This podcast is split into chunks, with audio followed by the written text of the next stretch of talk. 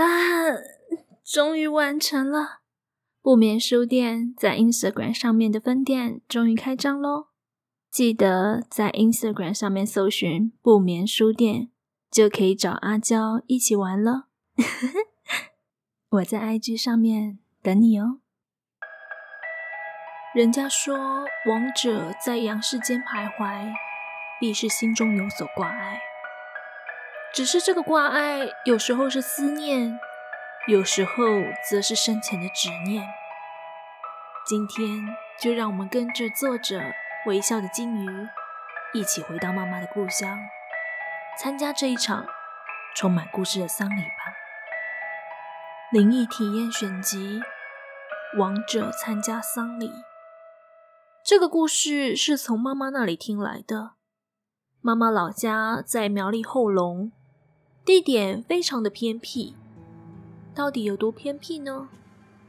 逢年过节开车回去，沿途的风光就是满山遍野的芒草以及公墓，又或者是因为人口外移严重而落下的掩映在荒烟蔓草中的残砖剩瓦。在如此荒凉的地点，就算发生些什么超乎常理的事情，似乎也不足为奇吧。怪事发生在我小学二年级的夏天，外曾祖母的葬礼。妈妈只身回去奔丧，平常四散在各地的亲戚因为丧礼而齐聚一堂。外曾祖母高龄九十六岁离世，走得安详。因为喜丧的缘故，丧礼的氛围并不伤感。外曾祖母生了二男四女，而今天要讲的故事就围绕在她的大媳妇嗯婆，也就是被公的老婆身上。就像大部分的妯娌一样，当初兄弟分家时，两家种下了心结。嗯婆和外婆极为不和。姆婆一直非常怨怪外曾祖母偏袒外婆，不重视她这个大媳妇。后来两家即使在三合院中一左一右对门而居，可是彼此几乎不相往来。姆婆六十岁时，怀抱着对长辈偏心的怨恨病逝。由于外曾祖母尚健在，按照乡下的习俗。晚辈先长辈而逝，入殓时的服装必须穿着重孝的丧服，臂上缠着麻纱，鬓边戴着白绒花，表示子孙不孝。先长辈一步到九泉之下为长辈守孝了。先前说过，被公外公兄弟不和，姆婆的葬礼，外公这边出席的人数非常少。再回到外曾祖母的葬礼上，灵堂设在正厅，三合院包围中央空地，也就是稻城，搭起帐篷，摆了流水席。妈妈和二舅，还有二舅的女儿大表姐一桌，他们的座位正对着前方的灵堂。席开没多久，表姐忽然一脸惨白，头深深的低了下去。妈妈发现不对劲，就问她：“哎，妹妹啊，你怎么啦？”一边问，一边把她的脸扶起来一看，额头上满是黄豆大的汗珠。刚开始以为是不舒服，可是表姐只是虚弱的不断摇头。最后，经不起大家的询问，表姐忽然抬头说。我看到母婆了啦！二舅立刻训斥他：“卖哦，别讲，因那人无伊无嘴。”二舅的斥骂得到反效果，像是为了证明些什么似的。表姐说：“是真的啦，我看到他全身都穿着黑色的衣服，头上戴着一朵白花，走进正厅里，在看阿周的照片。”说完，表姐忽然轻声，不管大家怎么追问，就是坚决不再开口。据表姐事后说起来，看到母婆的瞬间，周遭的声音和动作都慢了下来，人们交谈的杂声隆隆一片，完全听不清楚，就好像被按了慢速键一样。只有她的神态、动作格外鲜明，阴沉惨白的脸，面无表情的盯着阿奏的遗照。他举起手扶了一下鬓边的白花，就在此时，仿佛感应到了表姐的视线，他忽然回头，跟表姐四目相对，接着他的目光就好像冻结了一样，死死的盯在表姐脸上。因为看得太清楚，表姐一时反应不过来，与他对看了一会儿，才猛然惊觉。对方是早已不存在这世上的人，看到异类的恐惧感，在他意会过来的当下席卷而来，全身就像是泡在冰水里，寒气从体内不断冒出来，但却发不出一点声音，勉强挤出一点力气，把头低下，躲避他凌厉的目光。可是光是这样，全身。就像是虚脱了一样，冷汗不断的滴落，后背都湿透了。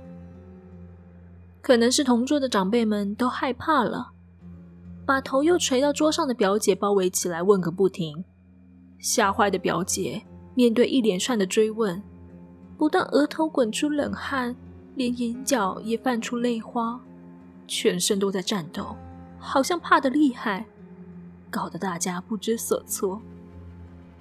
就在二舅也加入“怎么啦？怎么啦？”的追问行列时，表姐像是再也受不了，猛然抬起原本一直低垂的脸，表情扭曲，声音带着哭腔喊出来：“你们不要再问了啦！婆知道我在讲她，刚刚就走过来，现在一直站在旁边瞪我。”就坐在表姐旁的妈妈。立刻跳起来。表姐大了我九岁，当年高二，现在依然可以追溯得很清楚。另外，她并没有参加过母婆的葬礼，但对她的衣着描述，据外婆证实，完全符合她入殓时的模样。而外曾祖母葬礼当天，看到母婆的，并非只有表姐一人。关于母婆。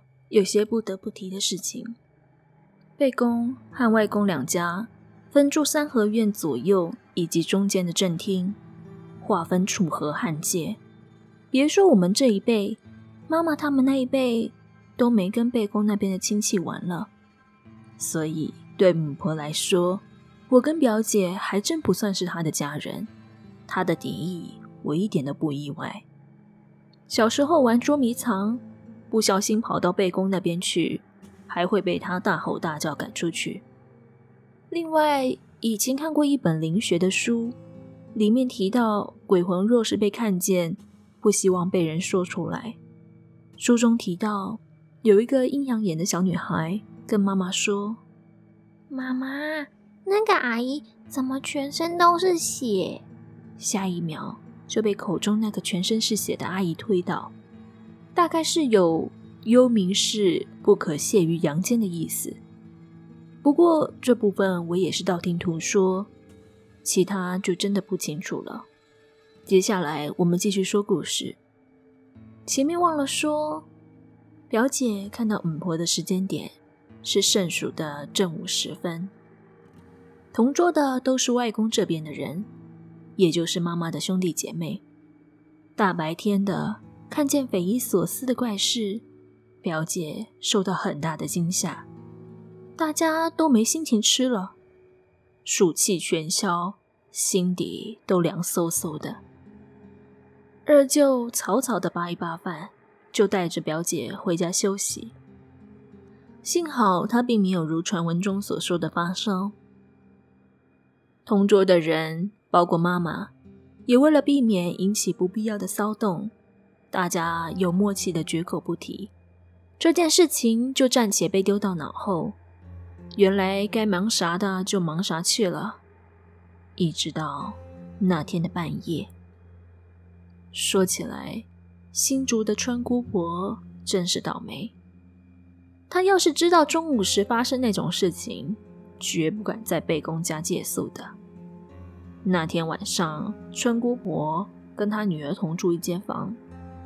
自己的生母过世，虽然是喜丧，总不免难过。更何况丧礼的过程，许多繁琐的细项，春姑婆也是尽力帮忙。累积了一整天的疲劳，理应她该一觉到天亮。半夜，他却醒了，有人在看着他。那是一个黑影，背对着屋内昏黄的五烛光灯泡，黑漆漆的，难辨五官的面孔朝着他。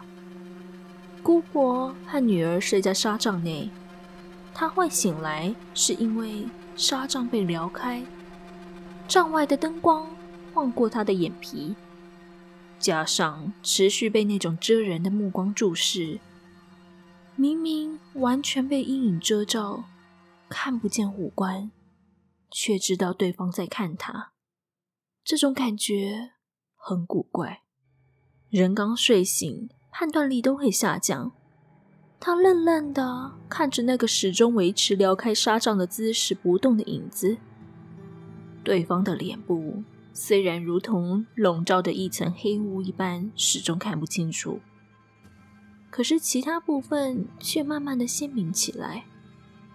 他看着黑影身上的黑符，臂上别的粗麻，还有鬓边的白花，这些。再再都是重孝的打扮，在贝公家，除了贝公的长媳阿凤，还真想不到谁会这样穿。他开口叫：“凤呀，家里暗啊，你不爱困，你在想什么啊？”他以为对方在半夜找东西，黑影没有回答，仍然不动。春姑婆。开始觉得有异样，但又实在很困。姑婆的女儿也被吵醒，她没力气管那么多了，想着早起再问，翻身又睡倒了。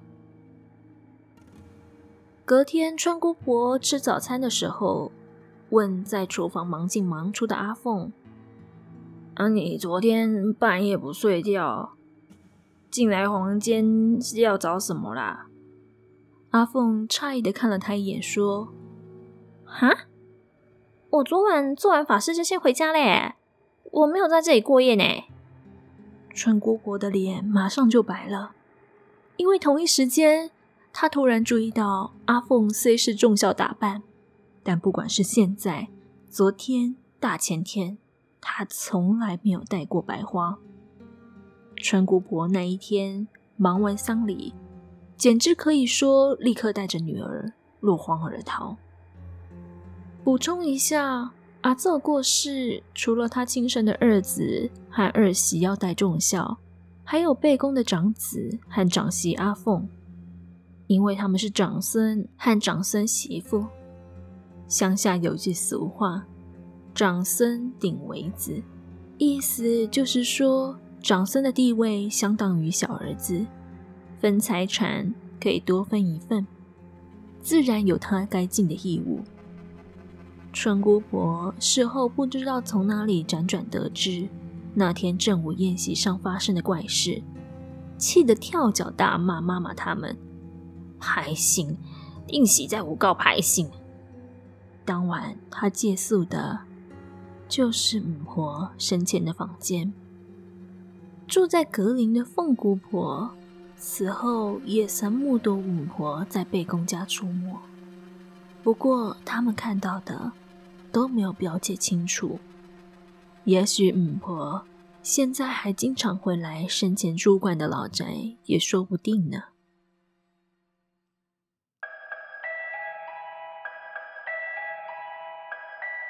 上一代的恩恩怨怨究竟是有多深刻？要狠毒到波及到无辜的下一代。这一点，阿娇是如何都想不明白的。灵异体验选集，验肾。这件事情是从同事小敏口中听到的。刚出社会的时候，一进公司就坐在他的隔壁。小敏爽朗大方，人又漂亮，很会照顾人。没多久，我们就混熟了，常趁着工作闲暇之余一起聊八卦。那段日子真的很开心。我很热衷一些灵异神怪的故事，小敏也知道。记得那天是这样开头的，我问他：“哎，我最近租了鞋匠回来看，连我这种常看恐怖片的人都觉得恶心。你相信这个世界上真的有诅咒吗？而且真的能在人身上产生影响吗？”刚刚还笑眯眯的。一脸柔和听我分享的小敏，突然脸色一震，严肃地告诉我：“我相信啊，我们家就曾经被人下过验肾啊，我还差点就死了呢。”这段话实在跟他平常给我的印象大相径庭。他对鬼神之说向来态度都是不置可否。我除了惊讶。更多的是被他挑起的好奇心，急忙催促他接着往下说。以下是以小敏为第一人称叙述的：我六岁时，奶奶过世，全家回老家奔丧。因为遗产的问题，舅公，也就是奶奶的亲弟弟，跟爸爸吵得不可开交。舅公坚持他是唯一的儿子。祭祀公会认为奶奶无权分到他们那边的家产，土地应该全部都是他的。奶奶过世后，那笔土地由爸爸继承。舅公特地过来谈判。本来就因为丧事而焦头烂额的爸爸，情绪也很不好，两人就在灵堂前发生激烈的争执。舅公离开前，即指着爸爸大骂：“我要看着你们一家四口，从最小的死到最大的，一个都不留。”他那狰狞的面孔令年纪幼小的我感到非常的害怕。这个诅咒仿佛就是个不祥的开端。当然，心事重重的大人们谁也顾不上安慰在场被吓坏的我，因为舅公的搅局。纵使奶奶生前非常疼爱我跟哥哥，丧礼上诡异的气氛让尚不知死亡为何物的我感觉不到悲伤，只觉得恐怖。我还被布幔上彩绘的一幅又一幅地狱变相图吓得嚎啕大哭。那天夜里，不出预料的我失眠了。当天晚上，妈妈本来要守灵的。不过亲戚们觉得我跟哥哥还小，不能一个晚上都没睡，所以让妈妈带着我们兄妹睡在正厅旁边的厢房。厢房里沿着墙面钉着老式的木板通铺，通铺搭着蚊帐，可以并排睡上四个人都没问题。当时决定妈妈睡靠墙的内侧，中间夹着十岁的哥哥，我则睡在外侧。这样的安排，一方面是靠墙的那个位置有扇大床的窗户，夏天晚上没有冷气，都是靠着大窗散热。窗外就是彻夜沙沙作响的竹林。胆小的我说什么都不想睡在内侧，而且睡在外侧，对半夜习惯起床上厕所的我也比较方便。妈妈跟哥哥入睡后。闷热和陌生的恐惧让我始终保持清醒。没过多久，尿意袭来，我翻了个身，面朝房门，想下床上厕所。突然间，我看到门被打开了，一个人走了进来。进来的人是已经过世的奶奶。虽然我对死亡的概念还很模糊，但总知道人死不能复生。可是眼前这副面孔是奶奶没有错，我绝不会错认的。而奶奶的脸上完全找不到生前和蔼慈祥的样子，她没有表情，生硬僵了，面庞笼罩着淡淡的绿光。比较像是后来在电影里面看到的丧尸。随着他一步步走向通铺，我也开始对着这个披着奶奶外壳的东西感到前所未有的害怕。可是我动不了。正当我不知所措的时候，他已经撩开蚊帐，双手插住我的脖子猛掐。他的手。像生铁一样又冷又硬，我想大叫救命，可是被他掐的只能发出咯咯的怪声。我转动眼珠，希望向睡在旁边的哥哥求助，然后就对上了哥哥睁大的眼睛。哥哥醒过来了，我从他眼中的恐惧知道，他也看到了，而我的意识就到这里为止。剩下的都是听妈妈跟哥哥说的。隔天，我开始莫名高烧不退，一度还烧到四十一度，妈妈吓坏了，看了医生也检查不出是什么病症。哥哥忍不住把昨天发生的事情跟爸妈说，免不了遭到爸爸的责打，他激动的大骂不止：“你说那什么疯话！”奶奶那么疼你们，你还说这种话？从那之后，我烧得迷迷糊糊。第二天、第三天，奶奶每天晚上都回来掐我。哥哥虽然有看到，可是被狠狠修理过一顿之后，他却再也不敢讲了。妈妈尽了一切努力，药也让我吃了，民俗偏方的浮灰水、魔草水。也拿来帮我擦身体，就是烧了又退，退了又烧，我的病完全没有起色。他真的很害怕自己的小女儿会一病不起，或是因为高烧留下什么难以想象的后遗症。担忧的妈妈不像爸爸一样铁齿，他对哥哥讲的话暗暗留心，所以几天后的晚上，他也看到了。虽然不像我跟哥哥看的那么清楚，是团雾状的黑影，看到的当下同样不能动弹。等到手脚能行动自如的时候，那东西已经消失无踪了。隔天，他决定不顾爸爸的阻止，去公庙找人帮忙。而师父给他的答案是：“你传给东红了，卡心啊。”有人哦，要对你们家放胡啊啦！再不处理，会死全家。事态很严重。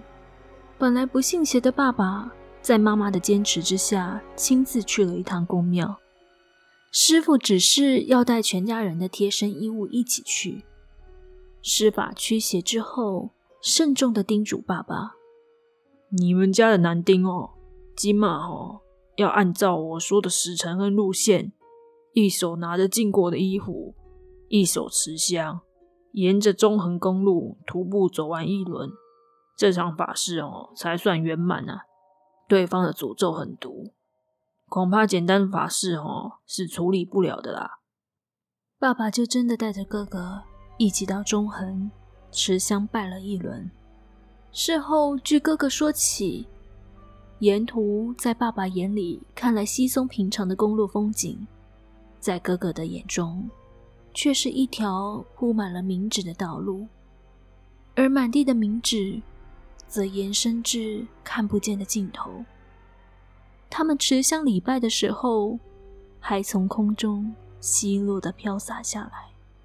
哥哥一直以为那是爸爸另外带了朋友一起准备的，长大以后才知道，从头到尾徒步礼拜的。就只有他们父子而已。法事结束后，我的身体逐渐好转。据信是舅公找人下咒的。舅公后来如何，我们没有往来，也不清楚。因为他的诅咒是让我们全家从最小的开始死到最大的，所以六岁的我就成了他诅咒下的第一个牺牲者。所以从头到尾，奶奶才会只针对我一个人，而那回来的也不是奶奶。师傅说，奶奶的魂早就走了。舅公驱使的是奶奶留下来的魄，因为他恨奶奶占了本属于他的土地，留住奶奶的魄为恶，是存心让奶奶即使过世了，魂魄也不得安宁。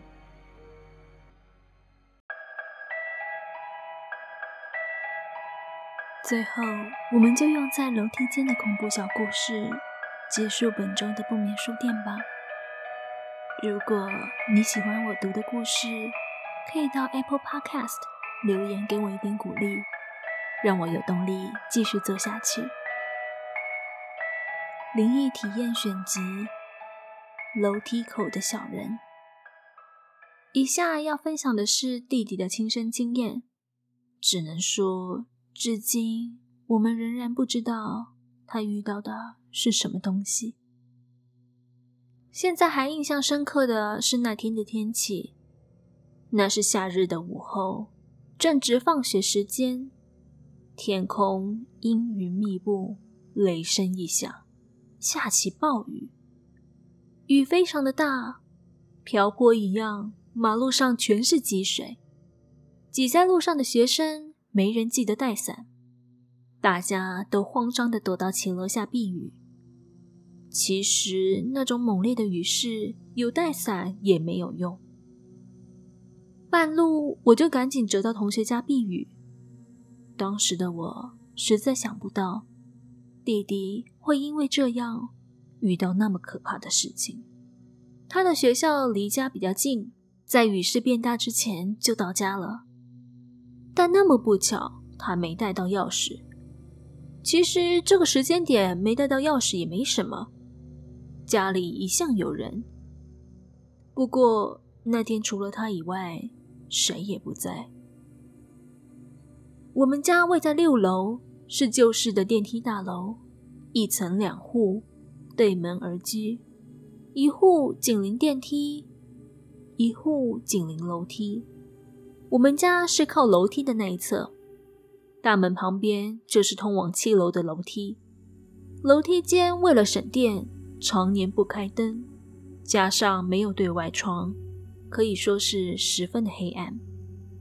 不知道是不是因为外面在下大雨，还有一丝凉意。弟弟预期我随后就回来，干脆坐在通往七楼的台阶等。等着等着，他就打起了盹。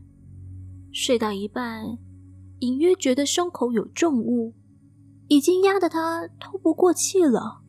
无法再睡，所以他忍不住睁开眼。先说最奇怪的是，他的视线变成暗红色的，就像是眼前点了神明桌上那种常见的红色小灯。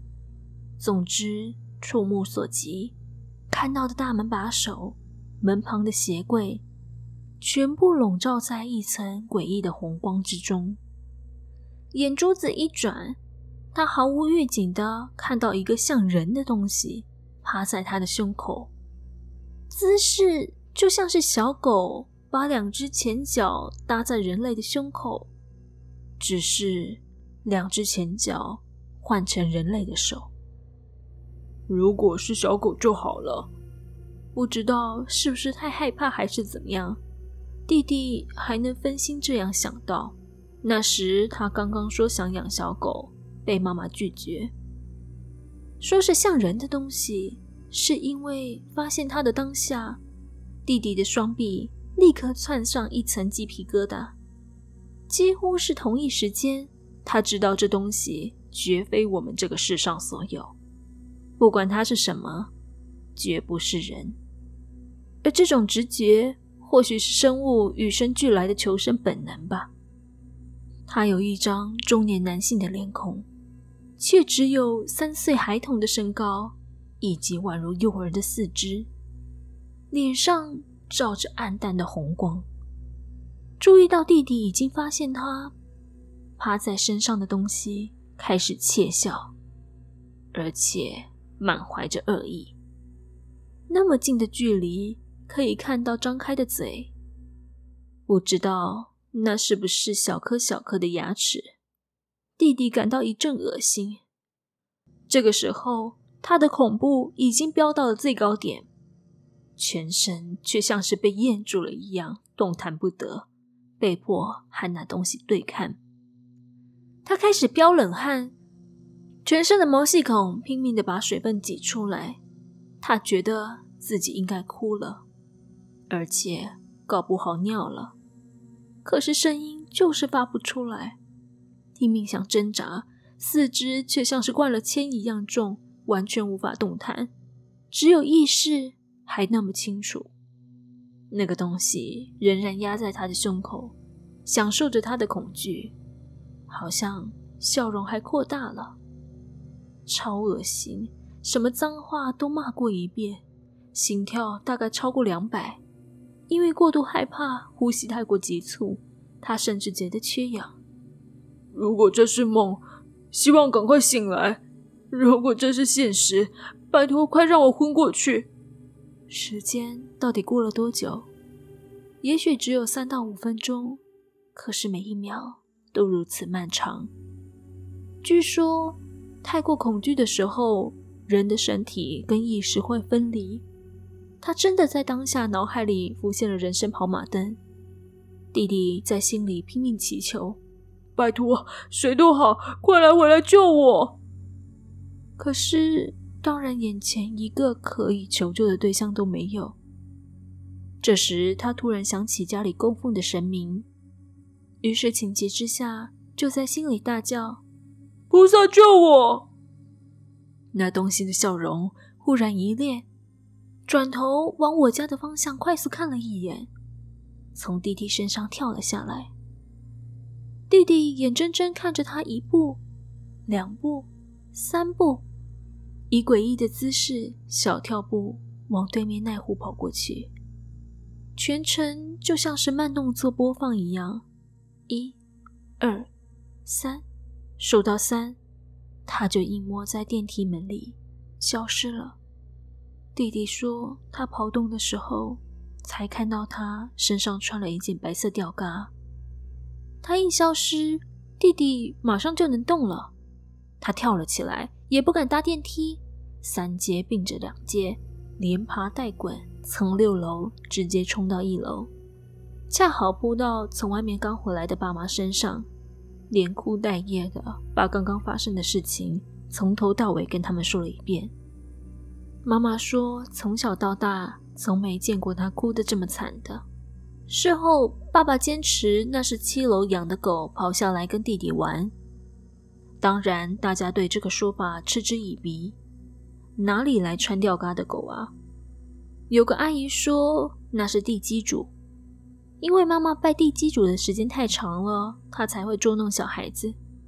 可是我疑惑的是，家里的守护神会开这种可怕的玩笑吗？